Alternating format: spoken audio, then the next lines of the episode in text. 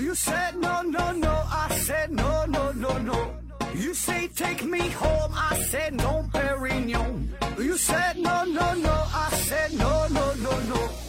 No, no, no, no.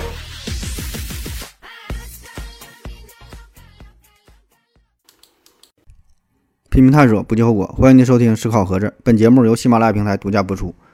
呃，再声明一下啊，这是一个重制的节目，重新录制的节目啊，这关于这个洗脑的啊，把之前那节目拆分成三期，因为之前那个音质，我觉得实在是对不住大伙的耳朵啊，所以呢，我又重录了一遍。听过的呢，可以忽略啊，当然你可以再听一下也行啊。呃，第二部分，呃，团体效应啊，咱就直接说了，团体效应。呃，这个可以说是洗脑最核心的地方。就不管你是加入到了传销组织，还是加入到了某个邪教，亦或是进入到了一家公司，这都是进入到了一个全新的团体当中。那么新的团体也就开启了你新的人生。这个团体就要给你塑造一个新的观点，甚至说是一种全新的人生观、世界观、价值观，改变了你几十年以来已经形成的各种社会行为准则。那怎么做的啊？第一步，物理隔离，啊，也有叫社会闭塞的啊，或者是什么什么封闭空间，反正就是把你关关起来啊，呃，就从这个现实层面，把你从真实，把你和这个真实的社会给割裂开来。那大伙儿咱看新闻也都知道，进入到传销组织之后，最基本的一个操作就是先把你的手机给没收了，断了联系啊，你也不能随便的出入，只能在一个狭小的空间之内。不管是南派住别墅，还是北派打地铺，都是把你安放在一个绝对封闭的三维空间之内，那不停的给你灌输他们的产品、各种理念，呃，运营的模式啊，给你打造一个发财梦。一开始你是拒绝的，慢慢的呢，你就觉得这玩意儿真香。这个封闭空间哈，这个事儿非常可怕啊。早在上世纪五十年代，老外做过这么一个实验。关于封闭空间，他们呢是找来了一些大学生，给点小报酬啊，让他们帮着做实验。其实这个实验也很简单，就是躺在一个小床上，但是这个空间呢是封闭的，是非常小，你也能吃饭，也能上厕所，这些都可以。但是吃喝拉撒完事儿之后，马上你就得躺平，啥也不能干。这个空间是封闭的嘛，也没有任何声音，然后眼睛呢得戴一个半透明的眼罩啊，这个眼罩里能感觉到外界的光明暗的变化。但是具体什么东西你也看不清，手上你戴着厚厚的棉手套，就是为了限制你所有的这种感觉，听觉、视觉、触觉等等哈，所有感觉。那一开始呢，这些受试者他们觉得这个挺好的事儿，很简单，对吧？大学生没有钱，你做实验给我钱，躺躺舒舒服服的躺一会儿，躺着他赚钱，躺着把钱赚了啊。那也想借着这个机会，咱可以思考一下人生啊，规划一下未来呀。起码我躺着躺一会儿，我睡一觉，这这也是极好的。可是这结果呢，完全不像他们想象的这般美好。那在七天之后，受试者就出现了各种各样的病态表现，有视幻觉、视错觉、听幻觉、听幻听错觉。有的呢，对外界的这种刺激是过于的敏感，情绪也变得不稳定，变得紧张、焦虑啊，还有这个注意力涣散、思维迟钝等等等等吧。但是普遍的还都有一个反应，就是暗示性增高，暗示性增高，啊，所以提示大家一下哈，没事儿呢，你也别瞎学，别瞎整，别瞎试，别自己在家整什么闭关修炼呢。我告诉你，这玩意儿它它挺挺危险，不是说走火入魔，这是心理层面的事儿哈，谁也控制不了。所以呢，这正是一些传销组织和邪教最常用的方式方法。首先就是把你的感觉尽可能的剥夺啊，一般都是给你带到一个封闭的小空间之内啊，给你小班授课，呃，让你失去对外界所有的感知。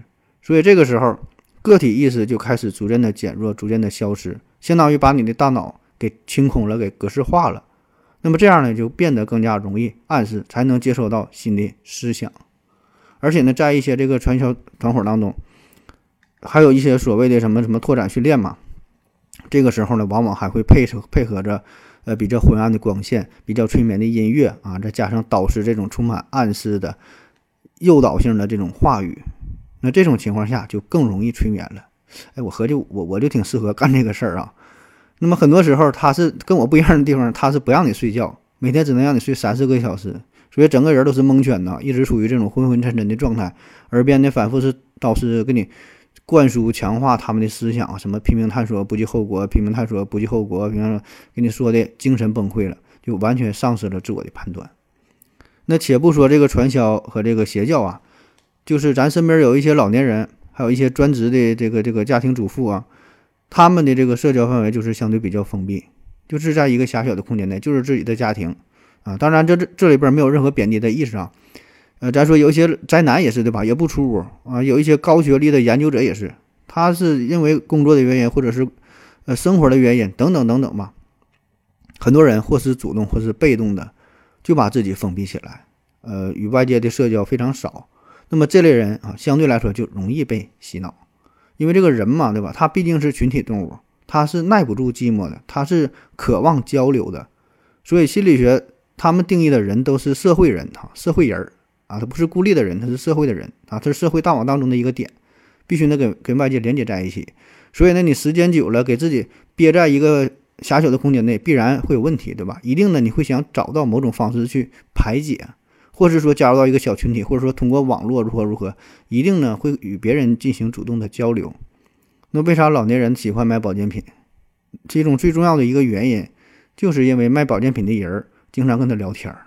哎呀，大爷大妈，甚至就叫爸妈，对吧？又来看你了，拿点东西跟你唠一唠，一唠一个下午，啊，就是这种长时间的封闭，老人与外界。逐渐失去了交流，他就急需弥补心理上的这种缺失。至于你卖的是啥，管不管用，根本不重要。老年人他他难道不知道这个东西有没有用吗？对吧？或许说有点这个安慰剂的效应，但其实他心里明明白白，无非就是花点钱找个人聊聊天、唠唠嗑啊，这就足够了啊。再有一个非常常见的这个封闭空间的案例就是旅游哈，抱团游啊，抱团游这事儿，我想咱们都有经历。嗯，这种事儿。也不少，对吧？经常爆出一些负面的新闻，嗯，去丽江啊，还是说什么地方，具体不说了。你去旅游，然后坐在大客车里边，给你或者给你拉到一个宾馆里，导游给你一顿讲，说着说着呢，你就信了啊。当然这里边有时候你不信，但是呢，他会加上一些威胁啊等等吧。总之就是在这种封闭的空间之内，我们的心态，嗯，一定会受到很大的干扰，很难保保持这种理性的状态。所以很多时候你也就失去了原有的判断，所以这些因素吧综合在一起，呃，你很容易就落入到你的落入到你的人生导师的圈套当中。下一个哈，融入集体。那在这个物理隔离之后，下一步就是这个融入集体。那刚刚进入到一个陌生的组织里，一定是本能的抗拒，跟大伙都不熟悉嘛，对吧？那么就得让你尽快的融入到这个集体当当中才行。怎么办？这也有很多的小技巧。比如说，先给你一些小恩小惠，呃，给你给给你更多的尊重啊，让你找到一种家的感觉，感受到家的温暖。因为平时咱们可能在社会上混的都不如意，在单位被领导骂，在家里边被媳妇骂，就谁见谁欺负。所以这个时候，当你的人生导师给你送来温暖的时候，我们这是一个 family，我们这这是一个 team 啊。那我跟你说的呀，让你心头一热，渐渐的就放下了心里的包袱啊，就没有了这种隔阂。那在传销行业里边呢，还有还有个行话叫做疗伤会，疗伤会啊，治疗你的伤，这就是导师和你进行这种非常深入的交流，就是一般都是这种正经的大会之后，一些小会儿、小规模的几个人的啊，因为咱说谁也不可能一下子就完全把自己的脑子洗的这么彻底，对吧？必然会有一些情感上的一些波动，那么这个时候你的导师就会及时出现在你的面前，打消你的疑虑，平复你的心情。他会掏心掏肺的给你杜撰他自己看似真实的故事，背景音乐呢，一般还都是感恩的心啊，感恩的心，感谢有你伴我一生，让我有勇气做自己。哎，说着说着，他还比你先哭了，所以呢，你这时候你还得安慰他，最后呢大伙一起抱头抱头痛哭，你就融入到了这个集体当中。再下一步哈，这个叫群体认同感。那融入组织之后啊，就得寻找集体认同感。这个组织内部呢，会保持一个非常团结的氛围，让你找到一种认同感、归属感。这个时候，如果有任何来自外界的质疑声、反对声，比如说你的亲戚朋友啊，要来拯救你啊，那么你的人生导师就会告诉你了：这个呀，是对我们团体的误解，对我们的诋毁，企图破坏我们的团结，要瓦解我们。那越是有敌人攻击，越能让这些成员紧紧的团结在一起，抱在一起啊。一起抱团取暖，一致对外。比如有这么一类文章哈，这个标题啊，标题党哈都是什么“不转不是中国人”呐，中国人都应该知道的七个问题呀，呃，还有什么这这这这这种治疗方法正在扼杀中国的元气呀，等就就这类的。虽然我们很讨厌，但是呢，总是忍不住的想看啊。很多人呢，不但去看，还去转。这背后的心理学因素就是群体认同感在作祟。那为什么老年人更加偏爱这类的文章啊？有人说是他们的可能由于这个知识水平的缘故，有人说呢，可能是因为他们对于这个互联网啊不太了解哈，并不知道这上面有这么多虚假的东西，这个判断能力比较差。那么这些解释都是对的啊。然后呢，我看到一个非常有意思的观点，就是从这个群体认同感的角度去解释这个事儿，说这个人类啊，也作为一种动物嘛，那么动物它的生物学本能就是生存和繁殖，对吧？它得生孩子。那相对于年轻人来说，传递个体基因的需求和动机，那么老年人呢是更倾向于整个族群的基因的保存和延续。就是毕竟啊，他这个身体到一定年龄嘛，他已经不太适合直接的真刀真枪的为这个家族的延续做贡献了，所以呢，他更倾向于整个族群，他这个这个集体的延续，对吧？他站的角度更高了。所以呢，如果某一件事儿可以或者说是声称可以给整个族群带来更大的益处，那么他自然就更容易就赢得他们这类人的关注。啊，所以说你看什么这个事儿啊，这什么扼杀中国人元气说，所以他站的角度更高，他是想希望整个中华民族过得更好，我们更加能够延续下去。所以你看这个解释好像确实挺有道理啊，我感觉。那在形成了这种群体认同感之后，导师呢会鼓励成员呢把这种思想再散布下去，分享出去。让他们把周围那些没有参与到这个培训班的亲戚朋友也都拉入到这个团队当中。那么导师呢还会暗示你，你现在做的正是体现你人生价值的时候，对吧？你你的价值、你的能力，正是在最后的这个感召的阶段呢，才能最终得到体现。授之以鱼，不如授之以渔。那么此时，因为学员早已经被洗脑，完全觉得自己做的就是一个正确的事儿，所以呢，推推广的过程、拉人头的过程，他自己觉得。正是显现自我价值的过程，所以呢，发展到这个程度，很多学员已经不再是单纯的考虑钱的问题了，钱不钱的不重要啊，他真的开始认同自己的所作所为啊，他真觉得就是他拉人头的时候想说服你，他真觉得我是为了你好。下一个叫做精神隔离啊，精神隔离，刚才说的最开始说这个物理隔离嘛，让你变得精神崩溃啊，个体意识开始逐渐消失。但这个时候呢，整个人呢是处于一种失控的状态，所以呢，这就需要一个宣泄的出口，就让你爆发出来，让你释放出来。那么，人生导师呢就会调动你的这种情绪。那当你释放之后，你整个人就会变得非常的轻松，心扉完全打开。此时你就处于思维休克的状态。那导师呢掌握了你的心事，完全可以随意塑造你全新的人格，实施精神控制。然后就是让你开始进行这个角色扮演啊。其实啊，我们每个人在不同的时刻、不同的环境、不同的条件之下，都在扮演着不同的角色，对吧？你在公司里你是职员，你在地铁上你是乘客，回到家了你是父亲，你是丈夫，在父母面前呢你又是孩子啊，这个是很自然的事儿，都得有一个这个角色的转换。但是呢，你是否注意到啊？就是在网络上比较特殊，可能当你拿起手机或者是坐在电脑面前哈，一上网。你可以以一种匿名的身份出现在网络世界，那么此时啊，你往往就开始变身了啊，可以变成杠精，变成键盘侠，变成巨婴，可以去发黄段子、发色情图片、发小视频，呃，与别人谩骂、抬杠，表现出完全不一样的自己。那另一方面呢，当你加入到一个小圈子当中的时候，你也会有一些改变，就是说你找到了一些聊得来的朋友。可能呢会用一些缩写，或者是说一些专有名词来聊天，呃，讲几个只有你们几个人才知道的这种小秘密。那么这个时候，如果有圈外人或者是新人无法听懂的话，你就会产生一种优越感啊！你可以回想一下，在微信群当中，对吧？调戏那种新新新入群的小伙伴，这个道理呢是一样的，就是一个小团体。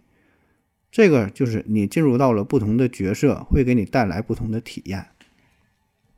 那以上说的这些啊，基本呢还都是可以理解，啊，就是说，如果你只是在网络上玩一玩啊，或者是加入到某些的某些小群体当中寻找一下内心的优越感，倒也无妨，可以理解，啊，但是需要注意的是，啊，这个正是洗脑最常用的一个手段之一，啊，信息闭塞，精神隔离。当你融入到了这个小群体之后，你找到了家一样的归属感，原有的社交完全瘫痪，形成了新的圈子，并且呢，逐渐固化下来。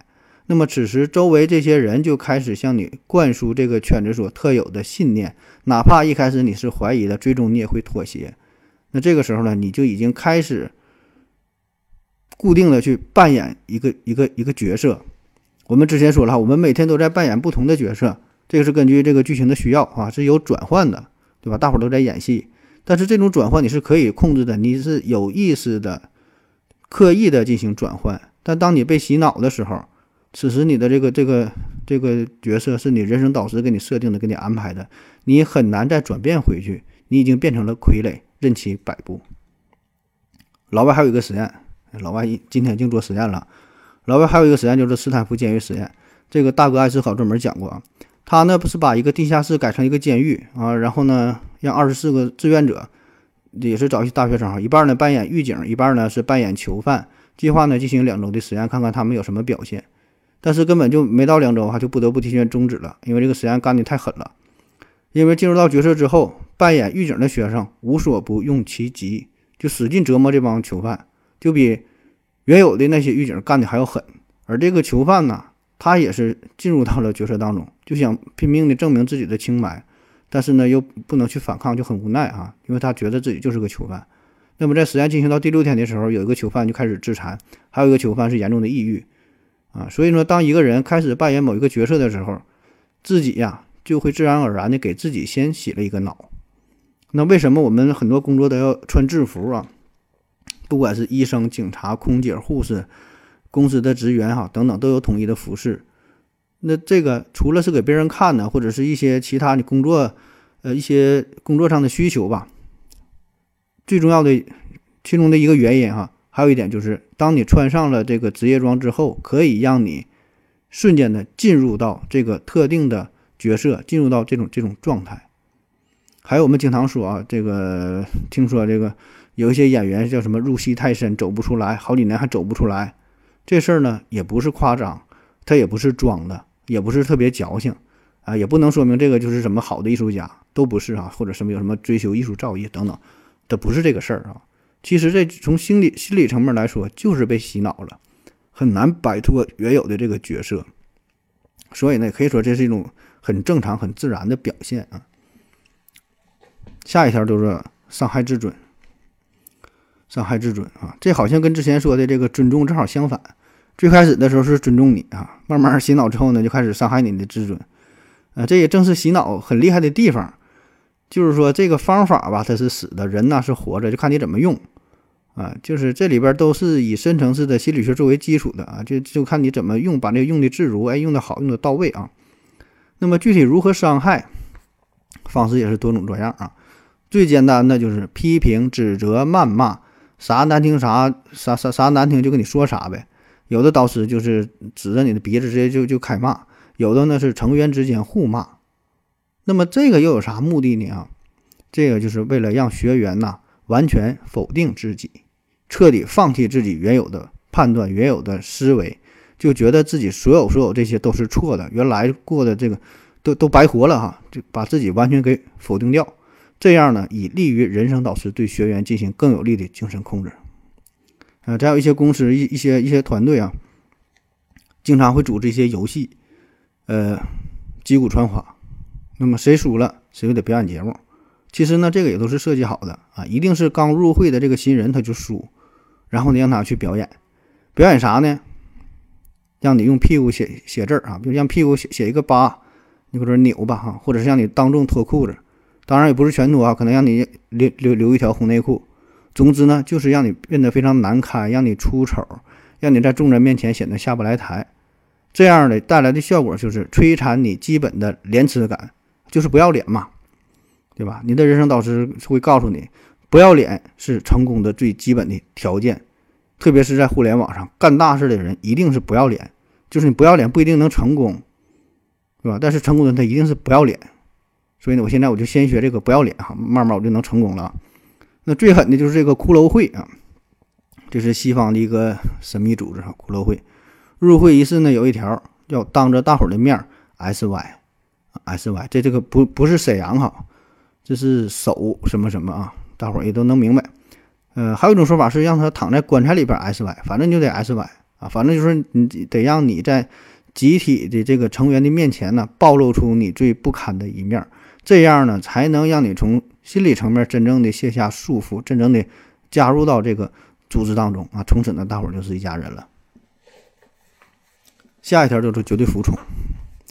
我们会看到一些酒店啊，嗯，早晨上班的时候，一大帮服务员呢站在一起，就跟打了鸡血似的，跟那会儿一顿喊，嗷嗷一顿喊，也听不懂喊啥。最后一般都是什么加油加油加油，嗷嗷的。那你可能觉得这就是这老板呢喜欢搞一些什么形式主义，喊喊口号啊，啊，这玩意儿有啥用啊，对吧？不如把这个饭菜做的好吃。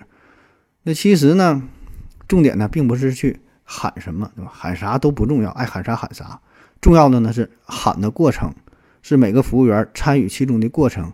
就当你加入到了这个毫无意义的活动当中的时候，你就已经开始服从了这条命令。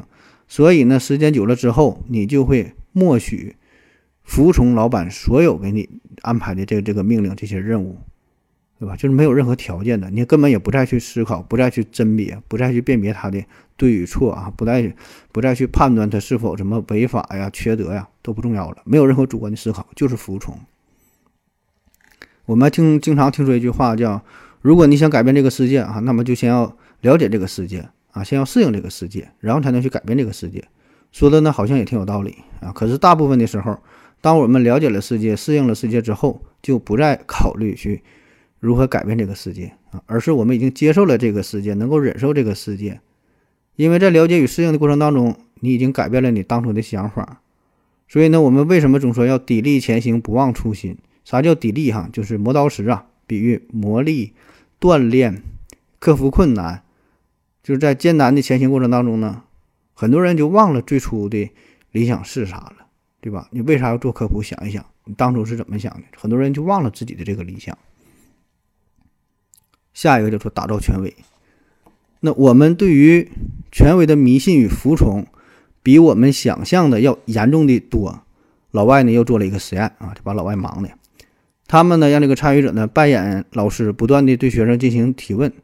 然后一旦这个学生要是回答错了的话呢，他就会按下这个按钮对学生施加电击。那每错了一次，这个电击的强度就增加一个等级。当然，这个是假的哈，就是这里边真正的受试者就是扮演老师这个人，其他那人都是演的，都是为了配合这个实验，学生也是提前安排好的啊。那么这个受试者呢，他他并不知道，呃，这个是演戏啊，他以为要真正的惩罚呢。然后那学生就不断的答错答错，然后随着这个电压的增加呢，另外那边的学生也喊叫喊声也越来越来越大，越来越惨。那受试者在这个实验过程当中呢，多半也会有一些担心。然后就跟这个组织人员说：“哎呀，要咱停下来就别做了。”但是呢，实验组织者告诉他继续做，不要停。哎，那最后呢，结果有百分之六十五的参与者都执行了最痛苦的、最狠的这四百五十伏的致命的电击啊！这是对权威的这个这个服从。那在这个洗脑的过程当中，就是要把你的导师打造成你的权威，你完全的去服从他，听信他。那我们为什么要相信你呢？对吧？这个就是从心理学层面来说，就打造权威，找权威背书。人呐都有这个特点，本能的他就是要相信权威。这个权威可能是某个行业的意见领袖，也可能是影视明星、体育明星啊，也可能是某某看着比较有逼格的权威机构啊，比如说全国压房主，具体是啥不知道，但是看着好像是个权威。总之，你可能不了解这个东西，但是呢，你觉得他是权威，那么多半呢，你就会相信他，就会服从他。那如何去塑造权威？哈，也很简单，就是你的学员最需要什么，你就向他展示什么。他最缺的哈，你就你就你就在他面面前显摆。那如果你听过一些针对于中小企业的这种培训的课程，你就会发现，那些培训大师总会在讲课的过程当中有意的展示自己的财富。比如说，我有几套别墅啊，我我有我有几个豪车，我这个私人游艇如何如何，这我我的私人飞机如何如何啊？刚从北欧度假回来，我就基本都不在国内待着。虽然这个真实性有待有待考察，或者是有一些一听就是很假的话，但是这玩意儿真管用，大伙儿就喜欢听吹牛逼的事儿啊，就听大师这样一说，台下的观众就非常敬佩嘛，对吧？这真大师有钱呐，因为啥呢？我们参加这种培训啊，就是为了赚钱嘛。所以这个这个这个大师他已经做到了，我们赶紧抱大腿啊！他就是我的权威。所以呢，我如果我要是办一个科普写作训练营的话，我也会告诉大家，其实啊，我的真实身份哈，我是科学美国人的常驻撰稿嘉宾，也是 NASA 科普专栏的合作者，呃，还参与过《时间简史》《宇宙简史》等很多外国科普著作的翻译工作。这些头衔你别管真假，但我这么一说，你保证就动心了啊！是不是就想参与一下咱们的这个科普写作训练营了？啊，好了啊，这第二小段完事儿。